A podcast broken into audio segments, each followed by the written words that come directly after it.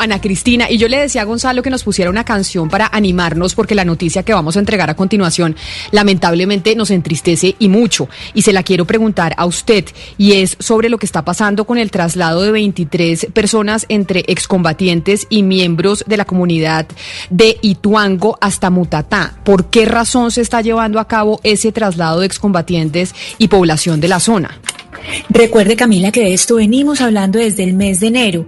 Las personas que estaban en, el ETCR, en, la, el Espacio Territorial de Capacitación y, Reincorporación Romano Ortiz, en la vereda Santa Lucía, en Ituango, ¿qué pasó? Desde hace varios meses ellos eh, vienen acosados por el Clan del Golfo, por disidentes de las FARC, por bandas criminales de Medellín y los caparros. Entonces estas personas venían eh, pidiendo seguridad. ¿Y qué es lo que pasa? En estos momentos, mientras conversábamos, 93 excombatientes de las FARC y 14 menores de edad se desplazan desde esta vereda Santa Lucía, que es al norte de Antioquia, a la vereda La Fortuna, que es en Mutatá, en Urabá.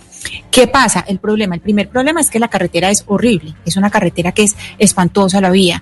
Hay restricciones por la pandemia y los reincorporados, pues ellos optaron por trasladarse por toda esta inseguridad de la que yo le, comento. En este momento, esa movilización está a cargo de la Agencia para la Reincorporación y la Normalización y, uno dice, Camila, pues ojalá que eh, se estén cumpliendo con todos los protocolos para trasladarlos, porque aquí estamos hablando no solamente de muchas personas, sino hay que hay mujeres, hay niños, hay mujeres en estado avanzado de embarazo, dos de ellas en estado avanzado de embarazo y esto es una carretera lejísimos, montaña adentro y se necesitan y eh, se han escrito cartas porque se necesitan condiciones para que por lo menos puedan pasar eh, la noche en, en, Ituango, pues que por lo menos eh, puedan, digamos, hacer una escala, porque es un viaje en que están viajando con todos los enseres, con todas sus cosas, y esto después, esto es después de, de una, digamos, de tres años en que ellos permanentemente han alertado eh, que están en peligro.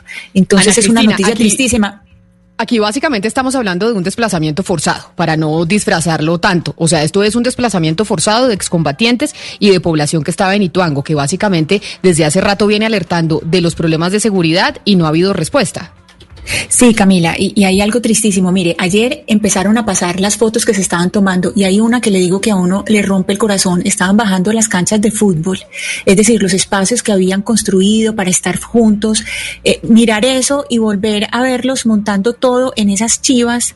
Yo no sé si ustedes recuerdan cuando, cuando empezaron todos a, a moverse, todos los desmovilizados hacia los ETCR, que cargaban todas sus cosas con esa esperanza de paz y saber que estas personas ahora se devuelven con las manos vacías con las pocas cosas que tienen y además aquí hay que tener eh, cosas en cuenta y es que tenían procesos, eh, proyectos productivos que se quedan, tenían un proyecto de ganadería y además allá también está el, el café paramillo del que varias veces hemos hablado acá que es delicioso. Entonces, eh, ojalá que la Agencia para la Reincorporación pueda tener en Mutatá las condiciones para que estas personas lleguen bien y para que puedan reemprender su vida, porque es que los proyectos productivos son absolutamente indispensables para que estas personas que le apostaron a la paz, que le apostaron a otro proyecto de vida eh, sin armas, pues puedan reincorporarse a la sociedad. Ah, Ana Cristina, esto es gravísimo porque al final esto lo que significa es el fracaso del proceso de paz. Llevamos más de 200 excombatientes asesinados. La Fiscalía dice que no existe un patrón criminal hacia la población reincorporada, pero lo que estamos viendo es una y otra vez y otra vez una persecución para aniquilar, para anularlos, para desaparecerlos. Y al final, pues la segunda oportunidad no existe en Colombia entonces, porque los vamos a matar. Los estamos matando todos en la sociedad con nuestra pues con, mirar hacia otro lado, con las instituciones que dicen que aquí no existe, digamos, un patrón genocida, que aquí no pasa nada. Esto es muy triste, Ana Cristina y Camila. Y había, un punto esencial, eh, perdón Camila y Valeria, había un punto esencial de los acuerdos que era acabar con el paramilitarismo, acabar con fuerzas paramilitares. Y aquí, este desplazamiento, esta ida, este abandono de la, de la ETCR de, Santa Lucía es una rendición. Es decir, no pudimos, no pudimos cumplir con algo fundamental que era garantizar la seguridad de los desmovilizados y reincorporados. Pero además otra cosa, Ana Cristina, lamentablemente Colombia eh, en las épocas más duras del conflicto ocupaba una posición internacional lamentable en dos aspectos.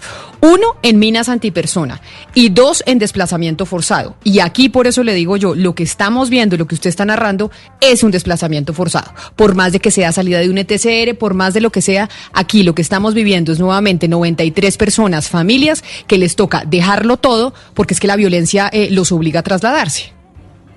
Sí, es muy dramático. Hay una carta eh, de, todas las, una carta firmada por Pastor Alape sobre eh, pues todo lo que han eh, gestionado para este traslado, para que por lo menos eh, sea un traslado decente, porque ya mañana vence el término, ya mañana vence el término en que ellos se deberían eh, trasladar para poderse eh, pasar a este lugar en Mutatá. Entonces es, es tristísimo, es el primer ETCR que ya es un fracaso, es decir, que ya se declara este TCR fue un fracaso, es decir, es la primera estocada del proceso de paz oficialmente.